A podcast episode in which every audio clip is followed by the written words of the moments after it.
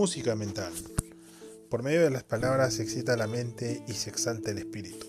Aristófanes, autor de comedias del siglo V a.C.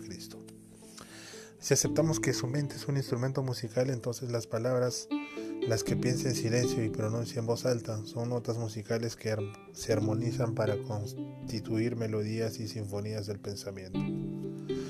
En, en nuestras cabezas, nuestro discurso y en lo que escribimos, esas palabras confieren forma y sustancia a nuestros pensamientos. Si no contáramos con las palabras, nuestro pensamiento perdería su riqueza y su urdidumbre intrincada. No tendríamos cómo formular y expresar el pensamiento.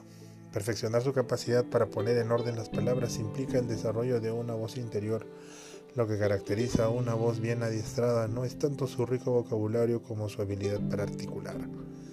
Las condiciones de que se dispongan para expresar las palabras con claridad, para infundirles los debidos acentos para su significación y depositar los sentimientos en las palabras.